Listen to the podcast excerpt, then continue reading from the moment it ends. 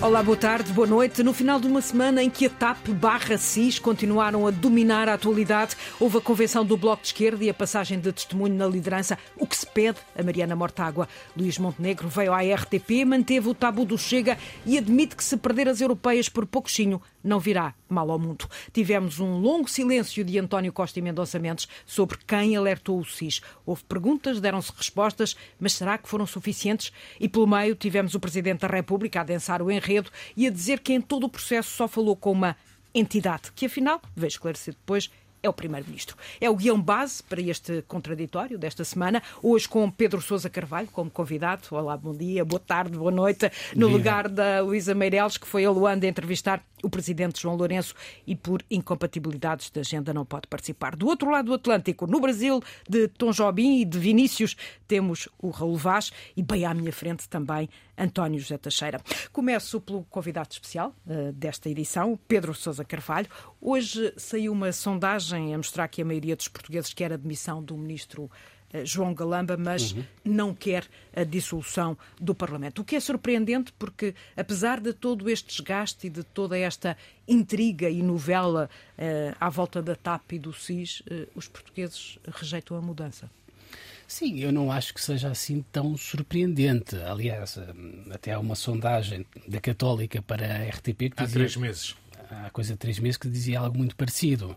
Ou seja, eu acho que as Mas sondagens. Em três meses tanta coisa aconteceu. Não falava do Galamba, não falava do Galamba há três meses. Mas eu acho que nesse sentido as sondagens convergem, ou seja, um, todas as sondagens apontam no sentido de o governo estar a governar mal, uh, mas não o mal suficiente para chegar ao ponto de chegarmos uh, ao ponto de haver eleições uh, antecipadas. Eu acho que nesta sondagem, portanto, os portugueses que participaram neste, neste inquérito basicamente secundam aquilo que foi o papel do Presidente da República. 53% diz que ele fez bem a dizer que está mais atento e muito poucos são aqueles que dizem que ele devia ter convocado eleições. Depois, em relação à questão de João Galamba, também confesso que não me surpreende, Natália. Porquê?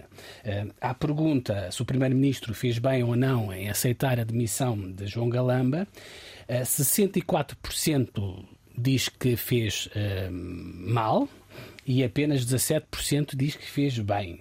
Eu aqui, deste lado, ou seja, compreendo o sentimento das pessoas que participaram nesta sondagem. Um, João Galamba não é propriamente uma figura que seja muito fácil de se gostar, é uma, uma pessoa muito truculenta, às vezes até um bocadinho sectária, uh, mesmo que eventualmente do ponto de vista técnico possa ser uma pessoa competente. Agora, eu confesso que nesta pergunta estou um bocadinho aqui do lado da minoria, ou seja, eu acho que, e já o disse, acho que este caso não é suficiente uh, para mandar embora João Galamba, por uma razão muito simples, que é eu acho que os governantes não têm uma responsabilidade ilimitada por tudo aquilo que se passa à volta deles. Aliás, nós tivemos um caso recente, eh, que foi, por exemplo, o diretor eh, do Museu da Presidência, que foi condenado, achou, por peculato e por roubo. Não foi de um computador, mas foi de obra de artes ou qualquer coisa assim do género. E, obviamente, não passa pela cabeça de ninguém que alguém vá sacar responsabilidades ao Presidente da República porque alguém do, Museu da Presidência uh, roubou qualquer coisa. Da mesma maneira que eu acho que neste caso, apesar de ser uma grande trapalhada, não me parece que tenha havido nada uh, materialmente relevante uh, que, obviamente, possa ser mandado embora. Não são os telhaços que vão acabar por mais tarde ou mais cedo cair sobre o Primeiro-Ministro? Eh, naturalmente que a decisão mais fácil era mandar embora João Galamba. Agora, se me perguntas, é, seria a decisão mais justa? Eu acho que não. António José Teixeira. Bom, eu quando referi há três meses que a Católica, que é lembrada pelo Pedro, a sondagem da Católica já dava como muito claro que, apesar do governo ser reconhecido como eh, sendo mau e muito mau, portanto, a maioria dos inquiridos considerava a governação má ou muito má, maioritariamente, apesar disso, a legislatura devia ir até ao fim e o governo devia continuar. E, portanto, essa ideia que me, uh, esta sondagem mostra é que ela é muito sólida no eleitorado, no sentido em que estabilidade. a estabilidade é um valor fundamental. Eu juntaria a esta questão ainda as perspectivas sobre a economia. Disse sempre, e isso tem muita influência, que as pessoas votam também com, olhando para o bolso, e a ideia de que a economia pode melhorar e que a situação económica e social pode melhorar é uma ideia força importante para quem está no poder, apesar de tudo aquilo que tem acontecido, nomeadamente do desprestígio das instituições. Eu não colocaria o exemplo do, do Pedro, pode dar que pensar, e, e, e dá, mas eu responsabilizaria mais, neste caso, um ministro por uh, o desprestígio uh, que a imagem daquele gabinete deu ao país, que é o seu gabinete próximo, não é um serviço longínquo ou secundário, é o seu gabinete político, o seu uh, gabinete mais próximo, onde ainda por cima haverá questões muito relevantes para o país a, ser, a estar em causa. E, portanto, eu percebo e defendo que António Costa teria feito bem em não comprar esta guerra e não comprar um desgaste mais acentuado do governo. Eh, Portanto, teria sido mais fácil livrar-se de João Calamba. Eu percebo Aliás, também bem que o timing não era o timing mais eh, adequado para o calendário de António Costa, mas de facto esta sondagem eh, dá que pensar a quem está no poder e a quem está na oposição e dá que pensar que o eleitorado subscreve a ideia de que um presidente mais atento e mais interveniente é uma boa ideia e desse ponto de vista o papel do Presidente é aqui reconhecido, sendo certo que ele não se tem cansado Há dados de, de curiosos dizer, também. Só, só esta frase, claro. não se tem cansado de dizer que aquilo que disse a 4 de maio se mantém atual. E o que se mantém atual é não deve ser dissolvida a Assembleia da República, não há razão suficiente, a vigilância do Governo vai aumentar e a demissão de João Galamba é uma ideia que devia ser, uh, uh, devia ser uh, concretizada pelo Governo. Portanto, o Presidente da República, não se tem dito isso, continua a defender a demissão de João Galamba e continua a defender que não há motivo para dissolver a, a Assembleia. Essas, a essas declarações eh, que, se, que o Presidente multiplicou eh, ao longo da semana, eh, mas ainda para terminar esta, esta análise sobre a sondagem, Raul Vaz, 53% dos portugueses inquiridos acha que o, o Presidente fez bem em anunciar que vai estar mais atento e mais interveniente, mas há um outro dado curioso, é que a maioria acha que a relação entre Marcelo e, e António Costa vai ficar na mesma. Vamos ver, o futuro dirá. A relação entre Marcelo e Costa ficará na mesma. Eu julgo que dificilmente ficará uh, como foi o chapéu de Paris, que se prolongou durante sete anos. Agora, esta sondagem dá inteira razão ao Presidente da República. Uh, João Galamba deveria ter saído do governo. Uh, não deveriam ser convocadas eleições antecipadas. Este país é um pouco dado a mudanças e conformado com o slogan da estabilidade. Eh, de qualquer das formas, é evidente para mim que aquilo que aconteceu, aquilo que aconteceu no Ministério das Infraestruturas eh, nessa noite terrível, tem um responsável direto eh, e chama-se João Galamba porque é ministro. Eh, porque a responsabilidade política eh, reside naqueles que têm gabinetes escolhidos por si, que gerem os seus gabinetes. Aquilo que o Pedro disse não me parece, eu discordo em absoluto, comparar aquilo que aconteceu no Ministério das Infraestruturas, que é um filme de terror, e que, aliás, eu julgo que não era preciso haver nenhuma sondagem para os portugueses eh, darem estes, estes, estes resultados. Não é comparável com um roubo no Museu da Presidência, onde o Presidente da República seria responsabilizado. É completamente diferente. E, portanto, António Costa tem aqui um problema, um problema porque pôs todas as fichas em João Galamba, a Comissão Parlamentar de Inquérito e, sobretudo, o caso do SIS, já iremos falar, julgo eu, uh, questiona muito uh, o comportamento do Governo, uh, não só do Ministro das Infraestruturas, como também do Gabinete do Primeiro-Ministro, e, portanto, eu diria que as pessoas não querem eleições, prezam muito a estabilidade. A relação entre Marcelo e Costa seria muito bom para o país, já o disse e repito, que voltasse aos tempos de Paris, acho muito difícil, se não impossível. Uh, mas deixa-me só para terminar, há um, hoje uma outra sondagem, uma outra, barómetro da, da, da, para o Correio da Manhã. Para sim. o Jornal de Negócios e o Correio da Manhã, em que diz o mesmo, diz o mesmo, ou seja, Galamba deveria ter saído e não deveria ter havido antecipação de eleições, mas pela primeira vez, este é um dado também relevante em termos políticos, uh, o PST está à frente do PS, 24 contra 22,4. Ainda que dentro uh, da margem de erro. Sim. Ainda, exato. Mas é a primeira vez, é a primeira vez que o PST passa, dentro da margem de erro, bem entendido, uh, o Partido Socialista. Isto, naturalmente, também é fruto mais da, destes últimos dias terríveis do Governo e do Partido Socialista. Estou-me a reportar à caso TAP, ao caso do Ministério das Infraestruturas, talvez menos pela ação do PST. Temos também esta semana, aliás, nos últimos dias, tivemos um longo silêncio, a que eu chamo silêncio duracel, quer por parte de António Costa, quer de Mendonça Mendes, sobre a quem alertou o SIS. Mas depois houve um conjunto de perguntas do PSD, a que se somaram umas perguntas da, da Iniciativa Liberal, vieram as respostas. Uh, e a minha pergunta, Pedro, uh, é se as respostas do Primeiro-Ministro acabaram ou não por esclarecer alguma coisa ou ficaram mais dúvidas? Bom, é, é, é uma resposta complicada. Porquê? Primeiro, deixa-me só notar, Natália, a grande curiosidade, que é o facto de o nome de António Mendonça Mendes estar envolvido neste mais um caso ao casino. Porquê? Porque nós podemos nos lembrar que António Mendonça Mendes entrou para o governo em dezembro, na altura da remodelação, quando saiu Pedro Nuno Santos, e entrou precisamente com, esta, com este intuito de ser adjunto de António Costa, precisamente para tentar, digamos assim, amainar, acalmar a, a, a, a coordenação política a coordenação do política. governo e depois não deixa de ser curioso que ele próprio acabe por ser apanhado nesta teia de casos e casinhos. Pronto, ele vai estar na terça-feira, creio eu, no Parlamento para falar sobre o tema. Veremos se na altura ficará de vez esclarecido. Até agora, daquilo que nós sabemos, continua a haver aqui alguma margem para eh, interpretações diferentes. Ou seja, nós num primeiro momento ouvimos João Galamba na comissão de inquérito, questionado pela Iniciativa Liberal, a dizer claramente que houve um telefonema que ele fez a António Mendonça Mendes e António Mendonça Mendes terá sugerido que ele ligasse ao SIS, não sei se a interpretação é. Se me permites interromper. Claro, é, António. É, é, que eu acho que esta, esta questão injustamente tem sido. Uh, não tem havido vontade de clarificar, mas eu registrei qual é a frase de António de João Galamba na Comissão de Inquérito. A frase de João Galamba na Comissão de Inquérito é a seguinte: O gabinete do Primeiro-Ministro. O, o Estado-Chave adjunto do Primeiro-Ministro disse-me que as entidades relevantes as entidades relevantes eram o SIS e a PJ. Eu não sei o que é que esta frase quer dizer. A minha dúvida é sobre o que é que esta frase quer dizer e António Mendonça Mendes não, Já há um não outro momento dessa... nem, nem António há, Costa. Há, um, há, uma parte do diálogo com este deputado de Iniciativa Liberal em que ele, o Exato. deputado de Iniciativa Quem Liberal disse pergunta... para contactar o SIS Exatamente. e responde João Galamba, o gabinete, gabinete. do Primeiro-Ministro. Exato. E, E ele- pergunta novamente o deputado Foi o Bernardo secretário Blanco de Estado... eh, de, de Mendonça Mendes e, e- e- e- João Galamba assinou, eh, com, com a os cabeça, olhos. sim. eh, bom, e com a cabeça.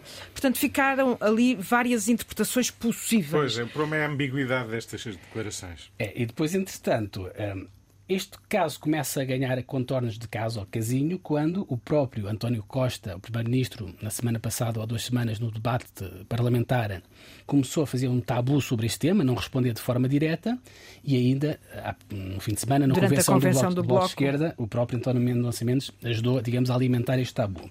Depois, entretanto, chega finalmente a resposta de António Costa, que estávamos todos à espera que fosse bastante clara e acabasse de, de vez com as dúvidas. Só que a frase dele, eu vou ler eh, num instante, se me permitires, Natália. Claro. Ele diz, portanto, que a iniciativa de contactar o SIS eh, partiu da própria chefe do gabinete, do Ministro das Infraestruturas, não tendo resultado da sugestão do Secretário de Estado adjunto do, do Primeiro-Ministro. Isto dá, eh, digamos, e eu, já estamos obviamente... Dá uma no- grande trapalhada. não, eu acho que já estamos aqui, Raul, no domínio da física quântica de hermenêutica, ou seja, mas eu acho que isto dá, é possível duas interpretações. É possível uma interpretação, digamos assim, um bocadinho mais maligna para o governo, em que se pode deduzir que Mendonça Mendes aparentemente não disse nada a Galamba para ligar ao SIS, e aí teríamos de chegar à conclusão que João Galamba mentiu, que foi a conclusão que aparentemente ontem Hugo Soares do PSD terá chegado, ou podemos ter uma interpretação mais benigna para o governo. Eu tendo a acreditar mais nesta segunda versão, porque eu não estou a ver o Primeiro-Ministro a auto-incriminar o seu próprio governo, em que o que o Primeiro-Ministro eventualmente estará ou esteve a tentar dizer nesta frase é que a tentativa de contacto feita pela chefe de gabinete resultou de uma decisão dela própria e essa primeira tentativa de ligar ao SIS foi feita por ela própria. Ela e ela já o disse na comissão de inquérito, não foi por indicação de ninguém, foi O que por também é iniciativa estranho dela. alguém eh, se lembrar.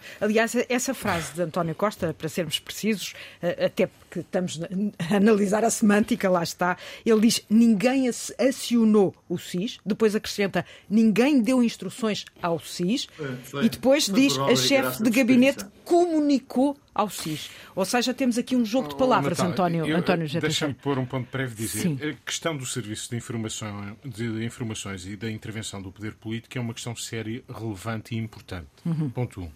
Claro. Ponto 2.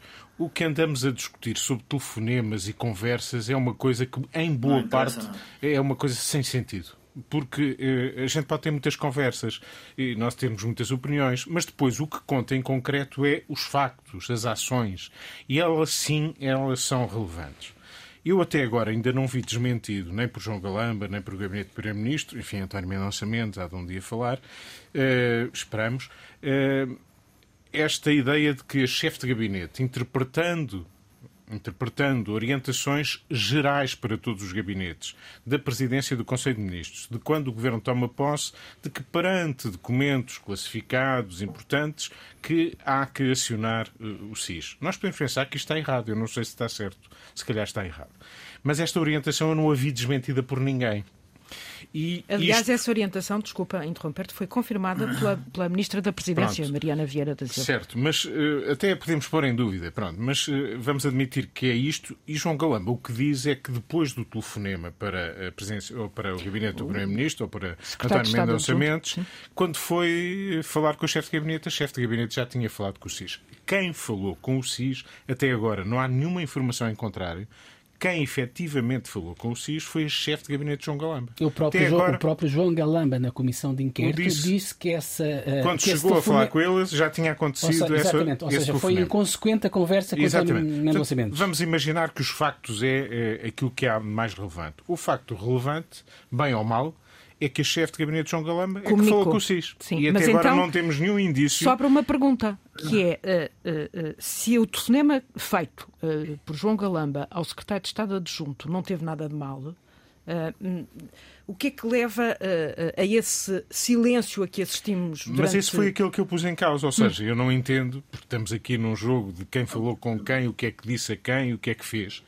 Eu teria, eu, eu relevo, eu dou mais importância àquilo que foi feito e às ações, e o que temos que esclarecer é se a chefe de gabinete exorbitou das suas funções, o que é, se a chefe de gabinete deu efetivamente orientações ou fez uma mera comunicação, se deu ordens uh, ao Serviço de Informações, coisa que obviamente não parece verosímil, até porque o Serviço de Informações não as deveriam aceitar, desde logo isso também.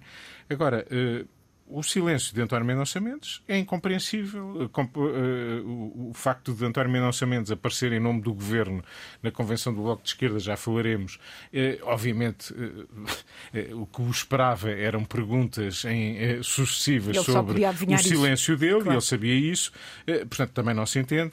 Agora, para mim, a questão relevante nesta matéria do SIS, que é de facto relevante, é as ações. E as ações é o SIS foi informado no mínimo, ou foi acionado, se quisermos, pela chefe de gabinete de João Galamba. Até agora não vi que ninguém que dissesse coisa contrária a isto. Raul Vaz, estas perguntas é. e respostas do Primeiro-Ministro hum, elucidaram-te de alguma forma ou, ou tens mais dúvidas? Elucidaram-me elucidaram claramente, então. por uma simples razão. Eh, a fita do tempo não bate certo e, portanto, há versões contra, contraditórias e essa terá que ser a resposta do Primeiro-Ministro, como vai ser António Mendonça Mendes quando for ao Parlamento uh, vai manter a mesma versão. Uh, é evidente que a fita do tempo também só diz-nos agora que o Primeiro-Ministro só falou com o Presidente da República três dias depois do dia 29. Pensava-se o contrário, aliás, o chefe do Governo tinha uh, dito que já tinha falado com o Presidente da República. mas estou de acordo com o António, o que interessa aqui é a substância agora, não é quem falou com quem e a que horas. Já se percebeu que o gabinete de João Galamba não funcionou como devia funcionar, não foi responsável, não foi um verdadeiro gabinete do Governo da República. E deixa-me recorrer esta semana a um. Ouvi Miguel Prata Roque, que é um jurista qualificado, eh, foi ex-secretário de Estado de um governo de António Costa, na SIC, dizer que houve e é um socialista. Houve ilegalidade no recurso ao SIS, diz Miguel Prata Roque, mas diz mais, e vai à fita do tempo para justificar tudo isto que está a ser mal feito. Há uma deliberação do Conselho de Ministros de 1988, diz Prata Roque, que permite que os chefes de gabinete recorram aos serviços de informação quando há fuga de matéria classificada. Mas, mas, e os pormenores estão sempre no diabo, mas uma deliberação do Conselho de Ministros não é lei. E a lei, como é evidente, tem que proteger os direitos dos cidadãos. E, uh, no entender de Miguel Prata Roque, eu penso que ele está uh, certíssimo, só o Conselho Nacional de Segurança é que podia avaliar se o que estava no computador justificava todo aquele frenesim, toda aquela noite fatídica. E, portanto, isto é evidente que é uma mancha negra, muito negra, no governo de António Costa, particularmente no Ministério das Infraestruturas, e já agora o, o, Presidente da República tem quase todos os dias contado a sua versão da história. Já lá vamos, Raul, já lá vamos. A história bate com a versão uh, por portas travessas de Miguel Prata Roque. Pedro Sousa Carvalho, nestas, eh, pergunta, nestas respostas às perguntas, uh, também fica por explicar um pouco a, a, base legal em que se fundamenta a intervenção do SIS. Uh, o Primeiro-Ministro limita-se a dizer que sim, Uh, uh, mas, mas uh, o comum dos mortais, os portugueses, ainda não perceberam muito bem de que forma é que o SIS podia ou não, de facto, recu recuperar o dito portátil do, do adjunto de João Galamba. sim, aqui o Primeiro-Ministro, ao contrário daquilo que seria expectável de remeter, digamos, para uma lei, para um estatuto, para alguma norma, ele refugia-se naquilo que foram declarações à porta fechada feita pela, pela secretária-geral do, do CIRP, que aparentemente já terá explicado isto, mas à porta fechada.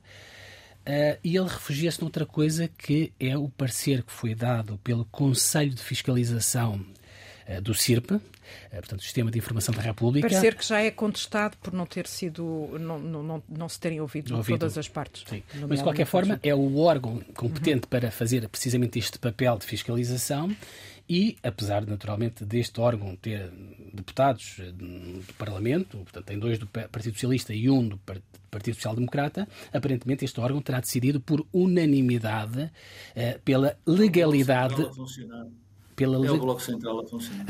pela legalidade da atuação do, do, do SIS. E é nisto que António Costa se refugia e ele não entra no pormenor para dizer qual é que foi a norma eh, que levou a esta atuação do SIS. Eu aqui, eu confesso que, um cidadão que não percebe absolutamente nada do, do tema de secretas, mas eu parece-me normal a intervenção do SIS num primeiro momento tentar perceber o que é que se passa, se isto envolve informação classificada, o que não me parece normal a mim, acho que ninguém nesta mesa e nem no Brasil, é, é, é, é o facto. No Brasil, não sei.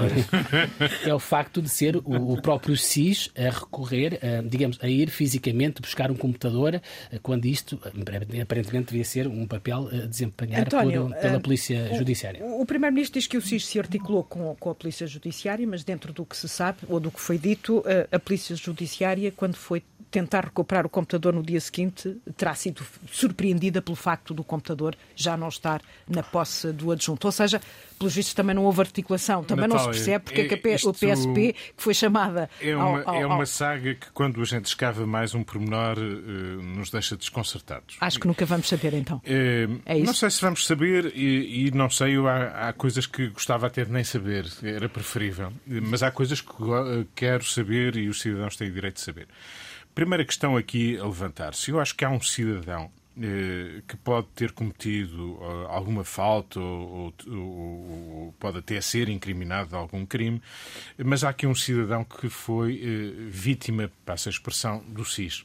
E este cidadão tem, aliás, um advogado, apresentou-se na Assembleia da República. Eh, este cidadão esteve investido de responsabilidades num gabinete ministerial e é ele eh, a pessoa que tinha um computador que, a determinada altura da noite, eh, um agente do SIS veio recolher, aparentemente de forma pacífica, chamemos-lhe assim.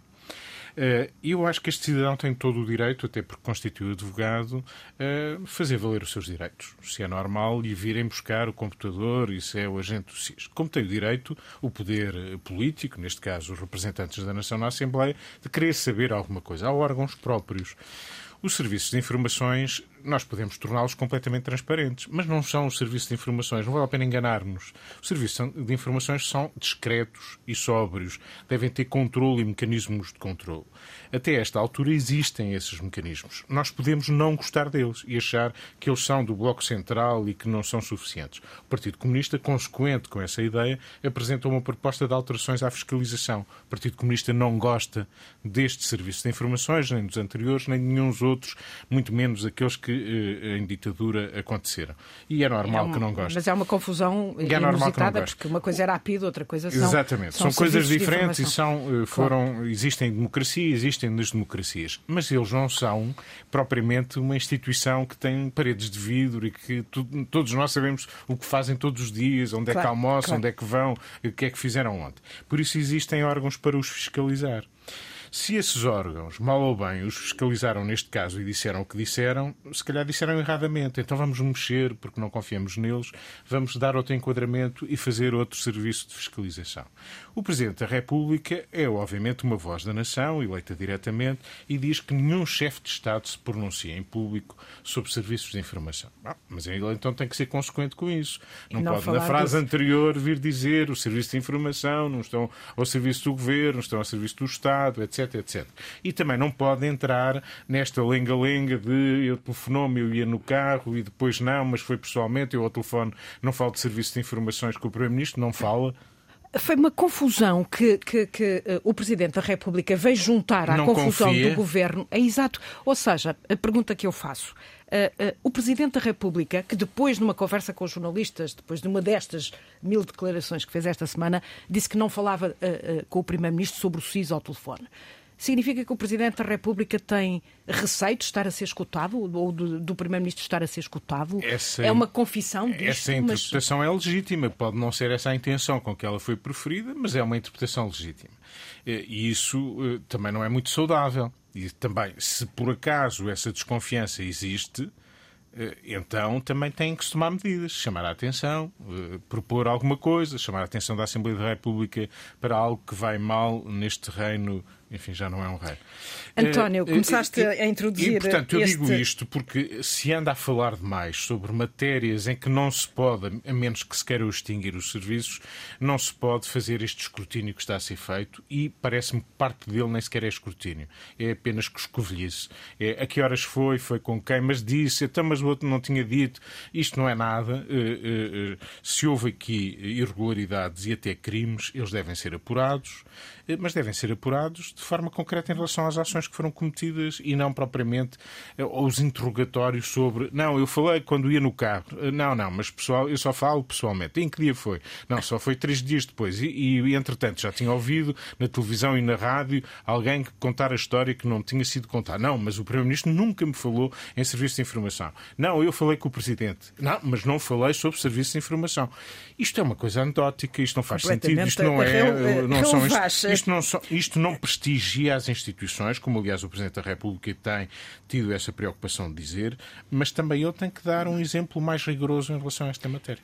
Raul Vaz, o que é que o Presidente da República quer dizer ao país com, com tantas declarações como as que fez esta semana sobre a entidade uh, e a não entidade, uh, sem nomear uh, o Primeiro-Ministro ou sem querer nomear o Primeiro-Ministro? O que é que o Presidente quis dizer? Quis demonstrar que, que afinal o Primeiro-Ministro tinha mentido? Não, não diria isso e deixa-me começar por dizer que eu não acredito, não acredito que tanto o Presidente da República como o Primeiro-Ministro estejam a ser escutados pelos serviços de informação. Não passa pela então, cabeça que o Presidente tem medo, tem medo de falar ao telefone com o Primeiro-Ministro? Não.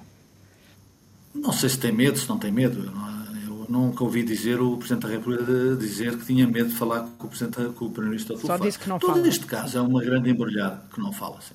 Todo este caso embrulhado exigia, quando há o recurso ao SIS, o problema aqui está no recurso ao SIS e como ele foi feito, como ele foi acionado e como ele atuou. Isso é um caso gravíssimo. É um caso gravíssimo nos serviços da República. E, portanto, isto não há maneira de esconder isso nem de desviar isso. E o que eu acho que devia ter acontecido, quando soube, no dia 20, quando no dia 29, o Ministro das Infraestruturas disse ao país que tinha, que tinha recorrido ao SIS, quando soube depois, rapidamente, que o SIS tinha ido casa de Frederico Pinheiro uh, buscar o computador e, segundo Frederico Pinheiro tinha dito, isto é bem, eh, pode-se resolver a mal, é mais aborrecido. Tudo isto é uma República das Bananas. E, portanto, na minha opinião, o que é que isto exigia? Que o Presidente da República e o Primeiro-Ministro rapidamente, rapidamente sentassem frente a frente, sem gravador bem entendido, e falassem sobre o assunto.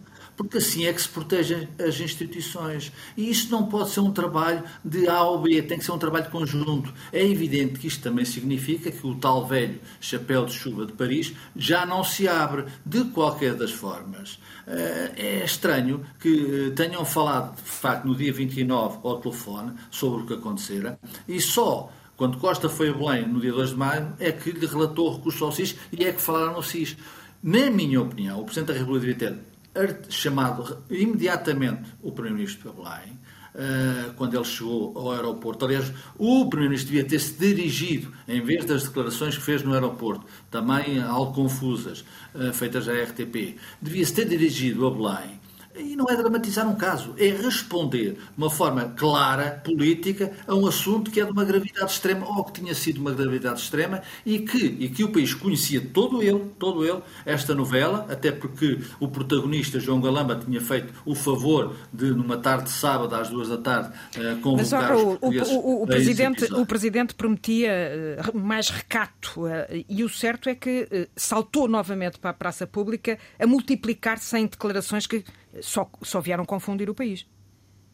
Não, é da responsabilidade do, do, do, Presidente da República. O, o Presidente da República uh, disse que é verdade que ia falar menos. Eu acho que, apesar de tudo, apesar de tudo, certamente com algum esforço da parte do Presidente da República, tem falado menos do que falava. Uh, talvez ainda não esteja no ponto, no ponto, mas é evidente que o Presidente da República, perante aquilo que acontece no país, e tem acontecido muitas coisas boas no país, mas também tem acontecido e continua a acontecer muita, muitas coisas difíceis de explicar, uh, toma, uh, decide falar. E isso não se pode pedir a uma ideia que se instalou em Portugal, que o Marcelo Belo Souza fala demais.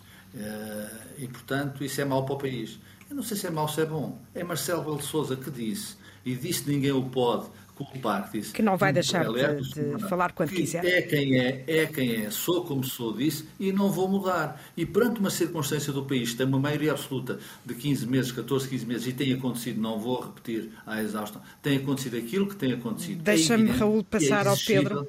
É exigível que o Marcelo fale. Eh, Pedro, uh, os portugueses. Uh, têm que reaprender a somar, afinal, um mais um não, é do, não são dois, é um. Estamos a falar sobre. Uma entidade. Uh, ainda do Presidente da República e das declarações dele. Sim, eu, eu, eu não concordo que o Presidente da República tenha dito que ia falar menos. Aliás, eu acho que ele disse o contrário. Aliás, nesta sondagem do Expresso, a, a pergunta é se fez bem anunciar que vai estar mais atento e mais interveniente. Mais atento e mais interveniente, nós partimos do princípio que vai falar uh, mais vezes.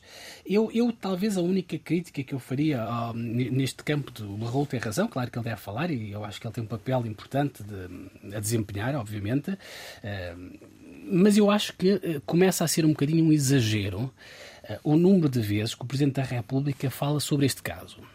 Nós, eh, no final de, de abril, ainda antes deste caso Galamba, houve um jornal que fez a contabilização de quantas vezes é que o Presidente da República tinha falado em eleições antecipadas. E foram 10 vezes, de janeiro a abril. Depois, eh, eu ontem dei o meu trabalho, por causa de um artigo que eu estive a escrever para o Jornal de Negócios, dei o meu trabalho de contar o número de vezes que o Presidente da República falou, ou no caso Galamba, ou em crise política, durante o mês de maio. Bom, e cheguei à conclusão que falou mais 10 vezes sendo que algumas dessas vezes uh, foi até de uma forma completamente. Uh, estou a tentar aqui escolher uma palavra simpática, mas uh, despropositada. eu, por exemplo, estou-me a lembrar no dia 18 de maio, quando o Presidente da República recebe a seleção de handball em cadeira de rodas que tinha acabado de ganhar o europeu de futebol e o, e, o, e o, mundial, e depois ele, perante essa plateia, ele achou que seria o lugar ideal para mandar recados a João Galamba e António Costa, nomeadamente a dizer que é uma ilusão achar que se pode ser importante sem pagar um preço. E aquelas pessoas de cadeira de rodas, a olhar para o Presidente da República, se calhar muitas delas nem sequer estavam a perceber o que, é que ele estava a tentar dizer. Eu acho que este exagero número de vezes que Marcelo Rebelo Sousa fala sobre o tema faz com que ele próprio, que devia ser o garante da estabilidade. Penso. Não, não estou a dizer que não pensam, Raul, só que eu acho que essas pessoas estavam sentadas na cadeira de rodas, estavam à espera, se calhar, e de uma forma justa, que fossem elogiadas por aquilo que fizeram e não, e não usurpar aquele palco para estar, que era deles, para estar, naturalmente, a dar recados ao João Galamba. Acho que isso foi de um extremo mau gosto. E depois, o número de vezes que o Presidente da República fala sobre este tema, naturalmente faz com que ele próprio se transforme ele próprio num fator de instabilidade, porque as pessoas ficam sempre a pensar, mas quando é que há eleições antecipadas? É para o mês que vem? É, é, é, em julho, depois do Conselho de Estado? É depois das europeias? E é sempre uma mola de pressão uh, junto em, do governo. Em abono da verdade, algumas dessas vezes não foi por iniciativa dele, só para clarificar, sim, sim. embora a estatística está, está certa de, de certo. Uh, eu, eu acho que o problema, Marcelo, não é falar muitas vezes, porque ele, em regra, eh, o seu contributo eh, é muitas vezes positivo para o país para, e já agora para o governo do país. Eh, a grande questão aqui é o que ele anuncia não é que fale necessariamente menos eh, às vezes fala menos, às vezes há alguns silêncios. Ele já, já deu conta disso. Mas, obviamente, que o ritmo de intervenção e a contundência é diferente. Eu julgo que até é mais a qualidade daquilo que, daquilo que ele diz que está em causa. Eh, enfim, não. não a interpretação que podemos fazer naquele dia, eh, ou da justiça ou injustiça cometida perante a seleção de handball, é obviamente pertinente na avaliação que o Pedro fez, mas eu julgo que, em regra, o problema é o clima que ficou criado entre Presidente e Primeiro-Ministro. E ele, de facto, é um clima que não é uh, o melhor para o Governo e também me parece não ser o melhor para o país. Eu diria só sobre esta matéria uh, o seguinte: uh, o Presidente da República continua a insistir, mesmo quando não o diz expressamente, numa questão que ele acha vital para fechar um pouco esta crise que foi aberta, que é João Galamba. A só, questão só, João Galamba. Só descansa quando e ele ministro... vai dizendo que se mantém atual claro. aquilo que disse a 4 de maio. E isso, o que disse a 4 de maio é que João Galamba não tem condições, em nome do prestígio das instituições, para continuar no governo. E isto continua atravessado no caminho de António Costa e do país. Assim. Pois.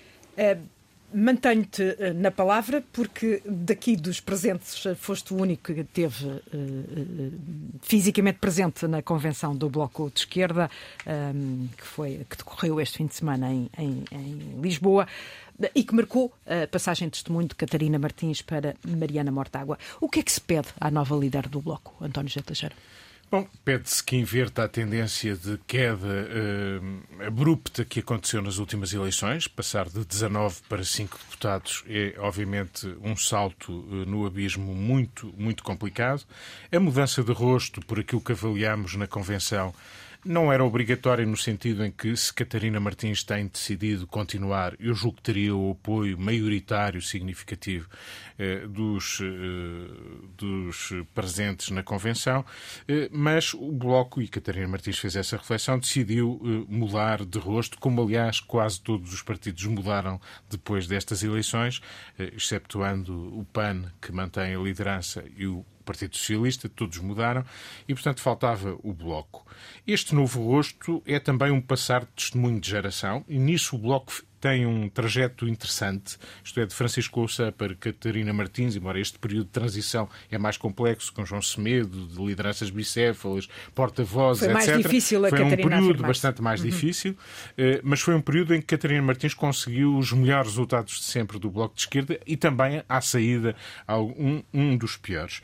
Eh, e, portanto, aquilo que se espera de Mariana Mortágua é que ela consiga, nesta transição de geração, na passagem de testemunho, sendo uma evolução na continuidade, que consiga consiga trazer um bloco recuperar o bloco. Ela traz uma mensagem, a mensagem tem duas palavras, é mais vida complexa. Boa. Da vida boa, corre um risco que esta mensagem seja muitas vezes mais lida, lá querem eles boa vida, mas o vida boa tem uma raiz latino-americana, não é para passar a bola ao, ao Raul, mas tem de sobre a, a buena vida e, e aquilo que uh, em alguns, em alguns, algumas incursões políticas à esquerda aconteceu, mas esta vida boa tem boas justificações e ela soube fazê-las, fez um bom discurso no final, salientando que não é demais, não é uma utopia que exigir que alguém tenha direito a viver numa casa acessível, um emprego e saúde razoável para viver. O que é que vai mudar, em tua opinião, Raul Vaz, no, no Bloco de Esquerda?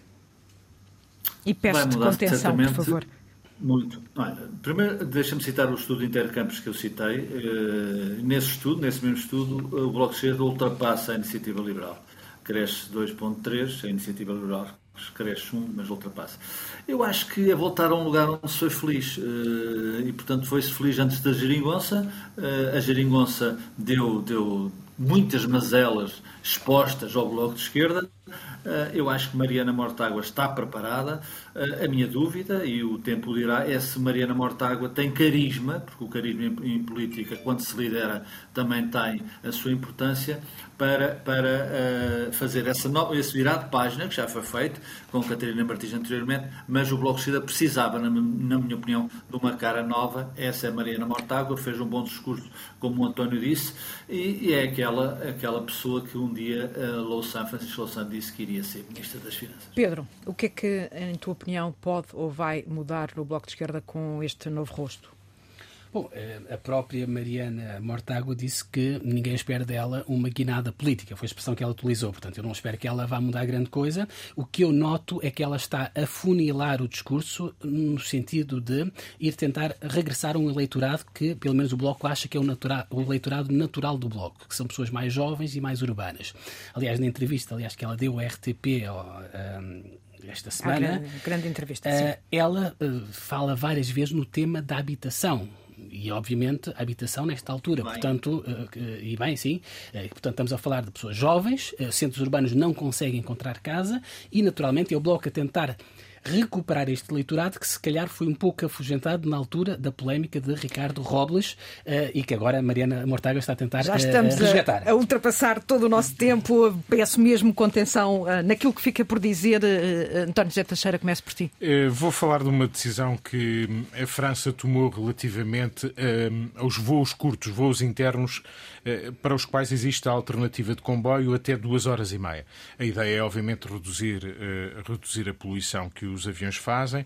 Eh, enfim, não, está aqui incluído, não estão aqui incluídos os aviões privados que fazem muita poluição e são muitos e têm muitos voos, mas isto chama a atenção para que há outros usos racionais, mais racionais no tempo em que vivemos, do transporte e chama a atenção para Portugal, que está, desse ponto de vista, subdesenvolvido, que não se vê no horizonte uma mudança radical como se fez em Espanha, também em França ou noutro, noutras zonas do globo, e que este PRR não deixe uma marca de passarmos a ter alta velocidade, pelo menos nas ligações europeias, pelo menos na ligação Lisboa-Porto ou Lisboa-Galiza, se quiserem, é algo inexplicável no mundo em que vivemos hoje, em que, obviamente, os aviões vão ter grandes restrições, são responsáveis por muita poluição. Eu sei que também a tecnologia pode evoluir na aviação, mas o, o caminho de ferro, que tem sido objeto de muito discurso e muita retórica, não tem no horizonte a revolução que era preciso. A grande velocidade, Vaz.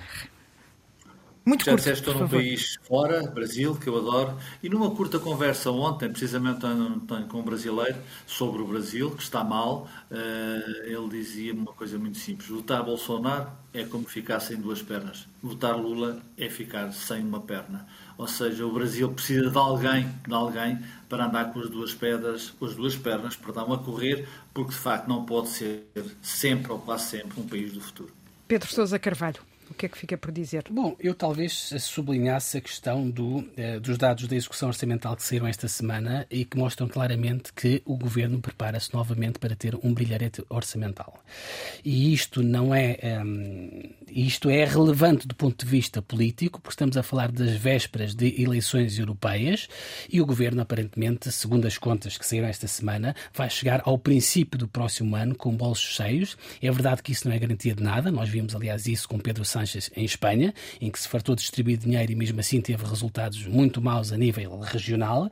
Eh, mas, obviamente, é sempre mais simpático chegar à véspera de eleições com os bolsos cheios do que com os bolsos uh, vazios. Muito, muito, muito mais, muito mais simpático. E a fazer mal as contas uh, ao tempo do relógio, tenho mesmo, mesmo que fechar. Obrigada, Pedro Sousa Carvalho, Obrigado. António José Teixeira e Raul Vaz, na Vida Boa, no Brasil. Até para a semana.